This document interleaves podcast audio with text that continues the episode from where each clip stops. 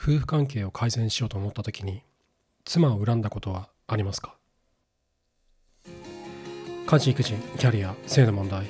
夫婦になることで生まれるさまざまな葛藤をどうすれば僕らは乗り越えられるのか。アツの夫婦関係学ラジオではそのためのヒントをお送りします。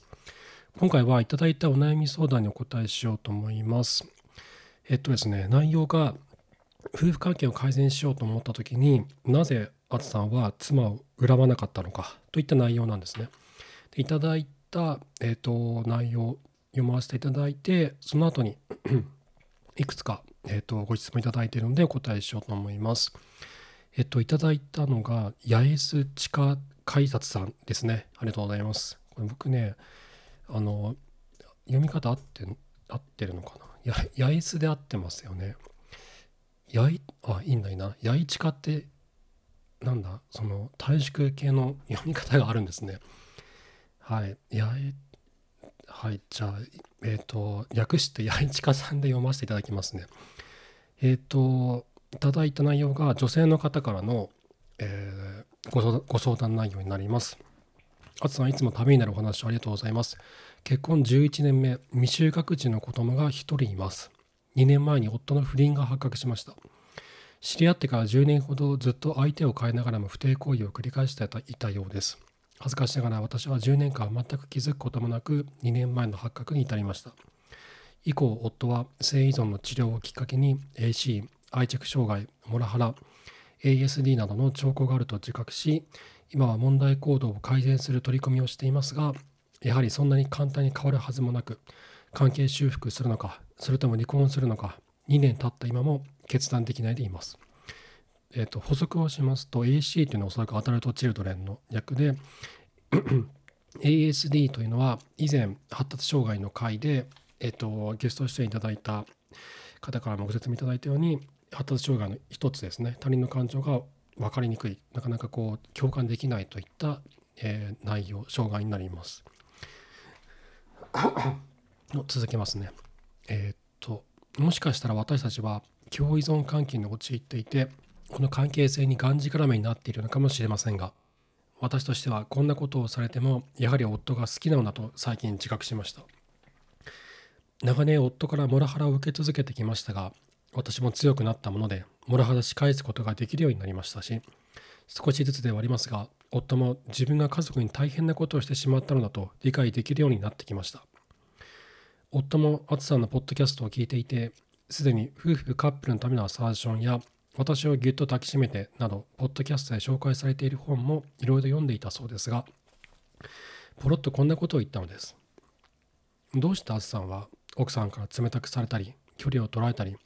こんなひどい仕打ちを受けたのに、奥さんをケアしようと思ったのか、関係を修復しようと思ったのか、産前産後のケアが不十分で嫌われてしまったのだとしても、一生懸命仕事をして家族を養ってきたはずなのに、アツさんの扱われ扱われ方は理不尽なのではないか。要するに、夫婦仲がこじれてしまった原因は2人にあるはずなのになぜ夫側が歩み寄るのか。夫は他人に対する恨みの感情に人一倍敏感なので、なぜアツさんは奥様への感情を恨みに転嫁しなかったのかを不思議に思ったのだと思います。もちろんそこにはアツさんの奥様に対する愛情があったからなのだと思いますが、きっと夫のようになんで男ばかりがなんで男ばかりがそんな面倒なことしないといけないんだ。背を向けたのはあっちなのにと感じている方もいるのではないかと思います。もしよろしければ関係修復前に恨みに転嫁しそうになったかどうかなぜ自分から関係修復に取り組もうと思ったのか気持ちの変化やそのきっかけなどがありましたらいただけないでしょうか。と、えー、コメントです。お便りいただきました。ありがとうございます。えっとですね。でその後にいただいてる他に番組取り上げてほしいトピックということで3つほどあるんですけどちょっと一旦これいただいたお悩み相談にお答えしようと思います。そうですね。いやあのいや分かるんですよ。あの旦那さんが夫夫さんがですねおっしゃってる内容もすごくよくわかるし似たようなことを昔誰かに言われたことがあるかもしれないですね。うん、で僕も考えてみたんですけどえーと、具体的に僕がどういった仕打ちを受けたのかっていうとうん別にそんなひどいことだと今は別に思ってないんですけど、えーと、子供が3歳になるぐらいまでかなぐらいまで、えー、と妻から触れられたくないと言われたり何か意見を言うと否定否定されたいとかっていう現象が起こったんですね。でそれを踏まえて一体これどうなってるんだろうと思っていろいろ調べたりしてで、えー、と僕の中でも妻に対する恋愛感情が消えていることに気づいたんですね。で一体どうなってるんだろうと。僕たちはもう終わりなんだろうかってすごく怖くなったんですよ。で妻へのちょっと気持ちを取り戻したくて僕は妻のことは好きなんだと。自分に言い聞かせて家事や育児にどんどん力を入れていった。だけど妻から感謝されることはなかった。だけどこれは僕は好きでやってるんだと。自分に言い聞かせながらどんどんと繰り返していくうちに僕の中で変化が起こっていったんですねでその変化っていうのが妻に対するケアであったり子供たちに対するケア主に妻に対するケアですねその他者に対するケアマインドっていうのが僕の中で養われていってでそういった誰かに対するいたわりとか、えーと、ケアとか優しくすることというのが見返りを求めることがなくなったんですよ。なぜなら僕にとっては呼吸をするように当たり前のことになったからなんですね。しっかり習慣化されたので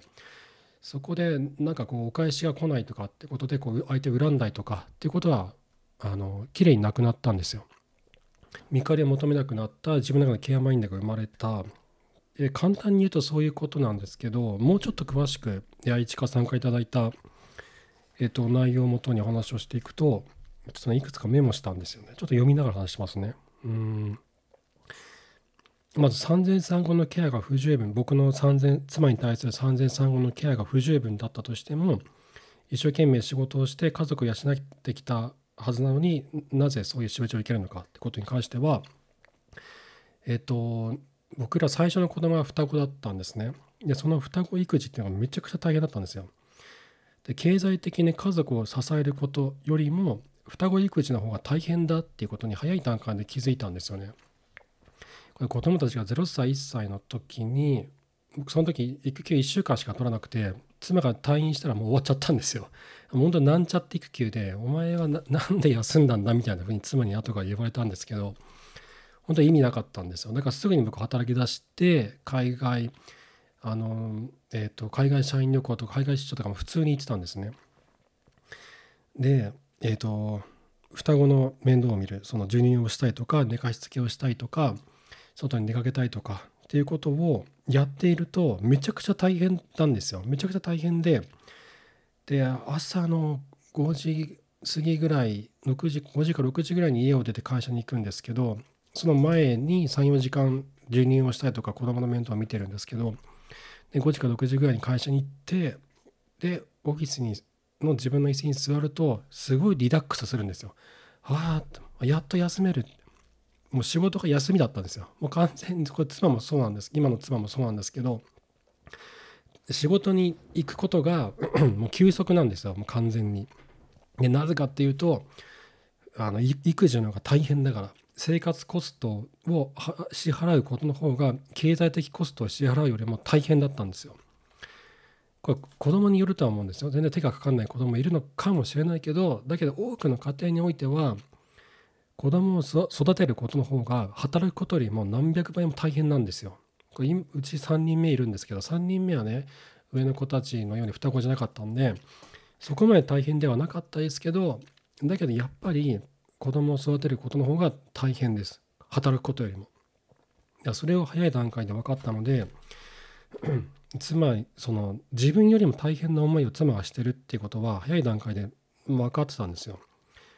でそれにで僕も僕も働きながら子供たちは面倒を見てもうボロボロでだった大変だったんで妻の大変さを分かっていながら見えないふりをしてたりしたこともあったんですね。でそれが妻にはもう見透かされていてそれもあって距離を捉えたりとか、えーと、心の通い合った会話ができなかったりとかっていう現象が起こったんだと思うんです僕は逃げていたからねそうまずそれが一つあります経済的に家族を支えることよりも双子育児の方が大変育児の方が大変だっていうことがまず一つで二つ目は経済的に家族を支える苦労というのは、えーと、確かに大変なことだし価値あることだと思うんですよ。家族が生活していくために金を稼いでくるっていうのはとても重要な行為だと僕は思っています。でそこに付随するいろいろなストレスってありますよね。上司とうまくいかないとかやりたい仕事がなかなかできないとかこんな仕事に何の意味があるんだろう虚しくなったりとかいろんな苦労がそこには苦労と葛藤がそこには存在するんですよ働いていくとね。これ多分八重近さんの夫さんもそうだし僕もそうだしいろんなもうほとんどの男性そう感じてると思うんだけどだけどその経済的に家族を支える上での葛藤というのは言葉にしないと相手に伝わらないんですよ。妻からしたらなんであんた好きな仕事してるのに家で何もやんないの？とか私は子供の面倒を見て大変でキャリアも捨ててあの子供の成長のために全てを捧げてるのになんであんただけ好きな仕事してるのずるいみたいな思考になったりもするんですよ。まあ、人によりますよ。人によるかそうならない人もいるかもしれないけどそうなる人もいるんですよ。でなぜかっていうと伝わってないから。宮近さんの夫さんが経済的に家族を支えてる苦労とか葛藤というのを妻に言ってないか分かんない。言ってるかもしれないけど僕の場合は言ってなかったんです。大変な思いをしてる。あの上司とうまくいかない。それが合わない。こんなこと言われた。あんなこと言われとても辛い。例えばねそういったことを妻に共有しなかった。でするとあなたは好きなこと好きな仕事してるよねって。会社に行くとあの育児から解放されるよね楽になるよねってって思われるんですよだからそれを伝えていかないといけないんですよね大変だっていうことを家族を支えることにおける葛藤を別に真剣に人生相談する必要はないんですけど俺こういうこと思ってるんだよねとかあんなことあったんだよねっていうのをポロポロポロポロ言うだけでもいいと思うんですよね。ですると理解してもらいやすくなる。だけどこれって子供が0歳1歳2歳3歳ぐらいの時は妻の方が大変なのでどんだけ仕事の葛藤を話したところでいや私は大変だからっていうふうになっちゃうんですよ。だからその辺りの時にはあんまり逆効果なので一緒に育児にコミットした方が絶対いいと思う。で子供の手が離れてきた3歳4歳5歳とか56歳ぐらいかなぐらいになってきたら自分の自分が抱えてる葛藤を話してもいいと思うんですよ。ですると妻もあなんかこの人好きなことやってなんかフラフラしてるだけかと思ってたけどいろいろ考えてるのねとかあなんかこの人にも辛いことあるのねみたいな発見につながっていくんですよ。僕らは今このステージにいます。で僕が仕事のこととか、えー、についてこうポロポロポロポロ話すとあそういうことを思ってたんだねっていうふうにこう僕のことを理解してもらいやすくなるんですよね。ですると僕も葛藤を話しやすくなって2人でお互いにケアし合いやすくなってくる今そういうステージに僕らいます。で子供が小さかった当時は妻の方が大変だっていうことが分かってたのでそこまで多くは求めてはいなかったですね。はい、でで次は夫婦仲がこじれてしまって原因が2人にあるのになぜ夫側が歩み寄るのかっていうこの違和感について、まあ、あの僕がどうしてきたかって話をするとうん僕は歩み寄ってないんですよね。うん。歩み寄ってないです。歩み寄ってない、歩み寄ってるって感覚がなくて、まず今の僕がどう感じてるかっていうところから話をしますね。夫婦の中がこじれてしまった原因が2人にあるっていうこの前提条件が僕の中には存在しないんですよ。僕はそう思ってなくて、妻、夫、僕、あなた、あなたとお前、あなたと私みたいな夫婦の2人っていう人間のどっちかに非があるどっちかに原因があるもしくは2人に原因があると僕は思ってないんです責任を相手の中で見出そうとしちゃいけないなと思ってるんですなぜかっていうとそうするとお互いに責め合うだけになっちゃうんですよ。いやお前も悪かったじゃん。あんたも悪かったじゃん。何言ってんだよみたいな感じになって話が前に進まないじゃないですか。お互いにそのネガティブなループでグッカグッカこうかき乱されてもう空高く登っていくハリケーンのように吹き飛ばされちゃうんですよ。相手に非があるわけじゃないんですよ。原因は2人の関係性の中にあるんですよ。そのネガティブループに原因があるんですよ。でそれをテーブルの上に出すのが大事なんです今の僕はそう考えていてこれいろんな人に話を聞いたり自分も実践する中で持ってきたんですけどそれをテーブルに出すっていうことが大事なんですね。いや僕は歩み寄ってないんですよ。テーブルの上に出したこんがらがった僕らの葛藤っていうこの紐玉も一生懸命ほどこうとしてるんですよ。もうその毛糸の玉がこんがらがってるんですよ。それがテーブルの上に置いてあるんですよ。それをイメージするんですよ。相手が悪い、お前が悪い、あんたが悪い責めるんじゃなくて、その何が何が原因なの？か寂しいとかなんかそのえっ、ー、と悲しいと怒ってるとかっていったその感情を取り出して具体的にどういう時にそれを感じるのかっていうのを紙に書き出したりとかするんです。そうするとこんがらがった毛糸の玉が目の前に生まれるんですよ。でそれを一生懸命こうほどいていくんですね。でほどいてる最中2人で一生懸命ほどいていくじゃないですか。その時に「お前が悪い」とか「あんたが悪い」とかって責めないですよね。責めたってそのこんがらがった糸の玉はほどきやしないから。で責任をお互いのどっちかに探そうとしちゃいけないんですよ。悪いのは人間じゃないんです。葛藤そのものなんですよ。っていうのが今の僕は思っていて日々の生活の中で実践しようと努力してます。僕は努力してます。これ自然にできる人はそうそういないんじゃないかなと思う自然にできる人もいるのかもしれないけど僕はできないです僕は意識しないとそれができないからあの頑張ってその葛藤自体にフォーカスを当てるようにしてますで今の僕はそうしようとしてます。じゃあ当時の僕はどうしてたのか？子供が0歳1歳2歳の僕はどうしていたのかっていうのをこういろいろ思い出したんですよ。でするとどうしあのやっぱりお互いに責め合ったりした時もあったんですね。で僕が妻を責めると妻はすごい悲しそうな顔をするんですよ。で黙りこくっちゃうんですよ。っていうのがよくあったんですよ。で僕は妻が悲しそうな顔をしているのが耐えられないんですよだから何とかしなきゃって思うんですそれがまず一つあったと思うんです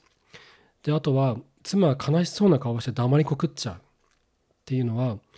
何か言えよとかって言ったって意味ないんですよだって言えないんだもん妻はもう黙りこくっちゃ言えないんだもん。でそれは黙ってしまうほどの何かがそこにあるんですよ。そこをそういうふうに思いを馳せていったんです当時。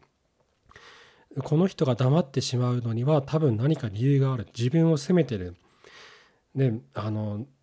自分を責めてるから私も私が悪いんだなって思思ってしまってる。だけど言いたいことがきっとあるはずだ俺に対して言いたいことがきっとあるはずだこうしてほしいああしてほしいっていうのがあるはずだって。そのああしてほしいこうしてほしいっていう感情の裏にはもっと別の何かがあるはずだっていうことに当時なんとなく思って考えてたんですよ。でそれを解きほぐしていかないと僕らの関係性は戻ってこないって思ってたんです。でで妻にこういろいろ聞いていったんですよ。であのどうしてほしいとか何があったんだとかそうなのかっていうのを徐々に徐々にこう寄り添うようにしていったらこうポロポロポロポロとこう言ってくれるんですよ。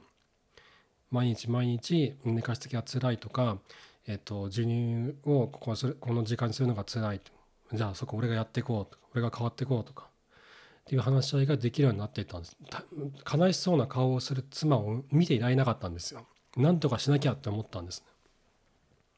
で黙ってしまうのにはきっと理由があるはずだと思ってその理由を探ろうとしていった。でそその時に相手を責めたりするんじゃなくてどうしたんだな何があったら言ってくれってっていうふうにこう支えるようなアプローチを取っていく必要があったわけですね。で同時に で僕が夫婦関係に夫婦関係に関する書籍をいろいろ読み始めたのはえっと実は上の子たちが23歳ぐらいになったあたりからだったんですね。でその前にも何冊か読んではいたけど愛着の話であったりホルモンの話であったり、うん、ドーパミンの話であったりそういった専門書籍を読み出したのは3歳ぐらいからあの時僕らに何が起こったんだろうっていうのを知りたくて本を読み始めたでそれが3人目が生まれた時に生かされたんですよね。あじゃあ今回はいろいろ自分の中の知識があるからそれを持って妻へのケアに当たっていこうって思えたんですね。いろいろ知った知識を習得したっていうのも大きかったと思います。あ女性というのはこういうものなんだなっていう三熟期というものがあるんだなってあったり産後の女性のホルモンの変化ってこういうことがあるんだなっていうのが理解したことが大きかったんじゃないかなと思います。あと自分よりも妻の方が大変だよなっていうこと働くことなんかよりも子供を育てることの方が大変だなっていうことその小さな家の中で子供と2人だけになってまるで社会から取り残されたような孤独感を感じ続けることの方が外で働いて大変な思いして金を稼ぐことなんかよりも全然大変だなっていうことに早い段階で気づけたことが大きかったんじゃないかなって思います。うん、であともう一つ話をするとなぜ妻を恨まなかったのかっていう話八重近さんの夫さんのこの疑問についてなんですけど最後の最後に一つお話したいことがあるんですけどそれは愛情深く妻に接すれば愛情は返ってくるんですよ。自分が愛されない。自分のことを妻が大事にしてくれない。何なんだよ。お前が悪いんだよ。って思っちゃうと思うんです。僕もそういう時ありました。思っちゃうんだけどそういうふうにぶつけたって愛されないんですよ。帰ってこないんですよ。妻から愛されたいんだったら愛する必要があるんですよ。誰かが始めないといけないんですよ。で自分が始めるんですよ。あなたが始めるんですよ。自分から妻にま歩み寄るって違うんですよね。歩み寄るってなんかこううんなんだろう自分を犠牲にするとかなんだろうなそのうん相手にへいこらするみたいなそういったなんかネガティブな意味合いがそこに含まれるんだけど歩み寄るんじゃなくて愛するんですよ。妻を愛するんですよ。じゃあ愛するの定義って何かっていうとセックスをするんじゃなくてケアをするんですよ。妻のケアをするんです。妻が日常の生活の中でどういった時に苦しみを感じているのかどうしてほしいのかっていうところを知ってそれを支えていくんですよ。それがケアするってことなんですよ。妻をケアすることで妻は愛されているという実感を感じることができるようになるんです。自分を愛されている大切にされていると感じることができれば相手のことも大事にするんですよ。これこれこの間ね同じようなことを妻にも言われたんですよ。なんであんたはそんなに頑張れんの？みたいな話を されたんですよ。本当えお前が言うかと思ったんですけどあのでその時にすごい考えたんですよ。でそれはやっぱり今の話と同じで帰ってくるんですよ。妻からの愛が返ってくるんですよ。自分から愛することによって。でで問題なのはそれを継続できるかっていう話なんですね。でこんだけやってんのになんでお前は見返りを俺に返してくれないんだって思う人もいると思うんです。なんでこんだけやってんのに帰ってこないんだやってられるかと思って切っちゃうっていう人もいると思います。でそれを僕が続けられた理由は、えー、自分は妻のことを愛してるんだ大好きなんだって思い込み続けたことが結構大きかったと思う。で日常で何度も何度も繰り返していく中で妻をケアすることを習慣化することで当たり前になっていくんです。多分ね量が足りないんだと思う。量と質が足りないんだと思う。毎日毎日何ヶ月間も下手したら何年間年単位で妻へのケアっていうのを行い続けていくと多分ね脳の中の何か変わるんですよ。これコンパッションオーカステラピーのセッションを受けた時にあの、うん、とワークショップを受けた時に聞いたんですけどうんと誰かにその誰かに対する思いやりを与え続けると自分が思いやりを受けた時と同じような脳の部位が反応するんですよ。つまり誰かに愛情深く接することによって自分も愛情深く接しられた自分が大切にされたっていうふうに感じるんですよ。脳って人間の脳ってそんなにあの頭良くないので同じ部位が反応するんですって。多分それを考えると僕は妻に対するケア妻に対する愛情をどんどんどんどんどんどんこう続けていったことによって自分も愛されているというふうに僕の脳が反応したんだと思うんですよね。でそれによって継続できたんだと思うんです。で同時にどこかのタイミングで妻も僕のことを大切にしてくれるようになっていったんですよ。愛情深く接してくれるようになっていったんですね。でそれがあれば続けられるんですよ。あんまり見返りが最初なくなかったとしてもね。うん。そんな感じかなって思います。ちょっとでも参考になったら幸いです。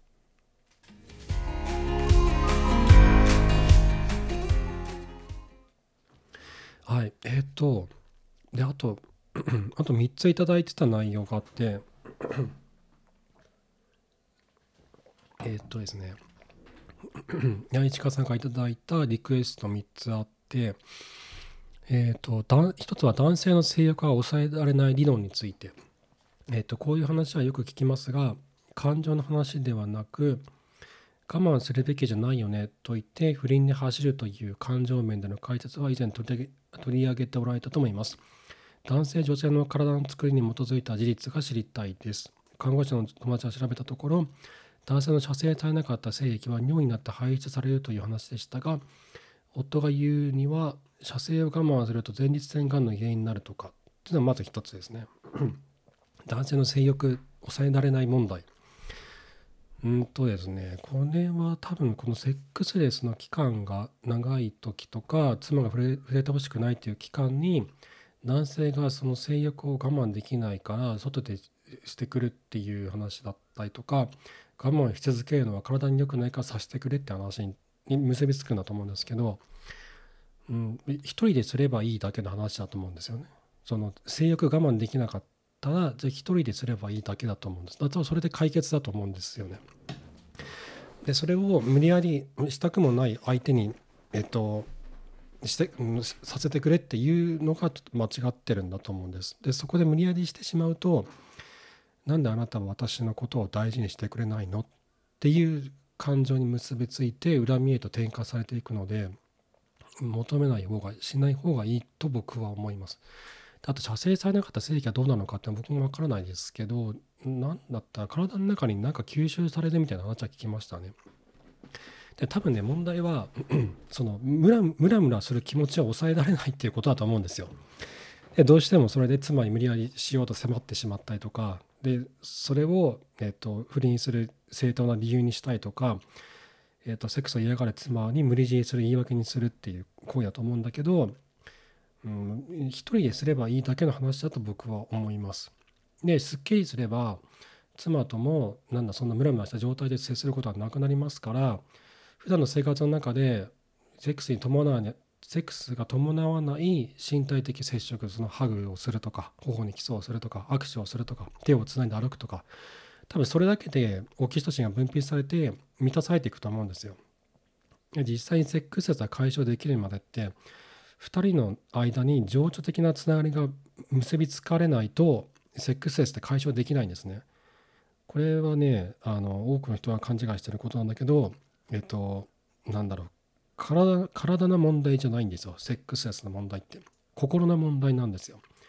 相手のことを受け入れてもいい。この人は信頼できる安心できる。私のことを大切にしてくれているっていう実感がないとセックスはできないんですよ。でそこにそでそれがそれをこう作り上げていくことが大事でそれを作り上げていくまでの間の制約の処理は、まあ、そうやって一人で何とかしていけばいいんじゃないかなって僕は思ってますし多くの人に僕はそう言ってます。うん、だこれを言い訳にするのはねちょっとおかしな話だと僕は思います。我慢するべきじゃないよねだから不倫するよっていうのいや一人ですればいいでしょっていう話だけであってでうんとねでそれであってもたとえそうたとえ一人でして処理をしていたとしてもなんか不倫したいとかセックスしたいとかって思うんであればそれを愛されている実感をセックスでしか得られないと勘違いしているからだと思います。セックスによってバストプレッシングが男性は分泌されるんだけどそれによって愛されてるっていう実感を感じるんですねだけど日常生活の中で妻との心が通い合ったような会話とかハグをしたいとかそういったなんだ日常生活の中でオキシトシンを感じるそういったシーンをいくつか作ることができれば満足するようになるんですよ。なぜならば愛されている大切にされているっていう実感が欲しいだけだからその場合はね。でその目的としその手段として不倫を選んじゃってるだけなんだと思う。だけどその手段は他にもいくつでもあるんです。いくらでもあるんですよ。あの情緒的な会話をするとか妻と「ありがとう」と「ごめんね」とかっていう優しい会話をするとか「今日どうだった?」忙しかったんじゃない？大変じゃなかった？今日何があったの？あそんなことあったんだ。それは大変だったね。俺もこんなことあってさみたいな話をするとか心が通い合ったお互いに相手のことを大切にし合うような会話をするとかそれだけでもオキシトシンが分泌されて愛し愛されている実感を感じることができると思うんですよ。多分そういったことが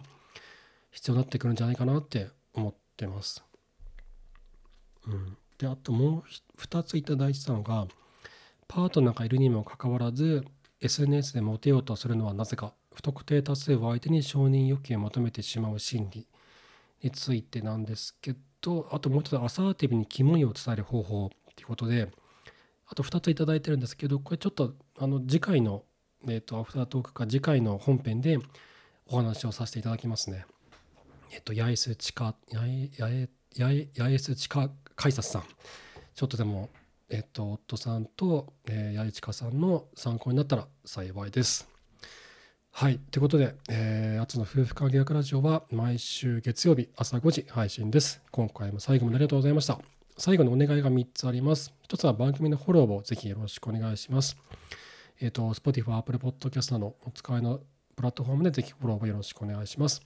で2つ目は、Spotify でアンケート機能をつけてまして、このその時の内容に合わせた放送内容に合わせたアンケートをつけてるんですね。で Q&A になっていて選択できるようになってます。こちらぜひやっていただけると番組作りの参考になりますし、リスナーさんと僕とのコミュニケーションだと僕は思ってるので、えー、ぜひやっていただけるととっても嬉しいです。今回のアンケート内容はまだ考えてはないんですけど、うーん、この性欲の処理問題とかセックスレスに関してかな、について、アンケート、アンケートつけようと思うので、ぜひやってみてください。これ Spotify だけできますので、Spotify の方でぜひお願いします。で最後は番組のお便りを募集しています。Spotify のコメント欄でも結構ですし、あつの夫婦観客ラジオ、ご関するお悩み相談フォーム、Google フォーム作ってますので、概要欄にリンクがあるそちらからぜひよろしくお願いします。はい。ということで、えー、また次回お会いしましょう。さようなら。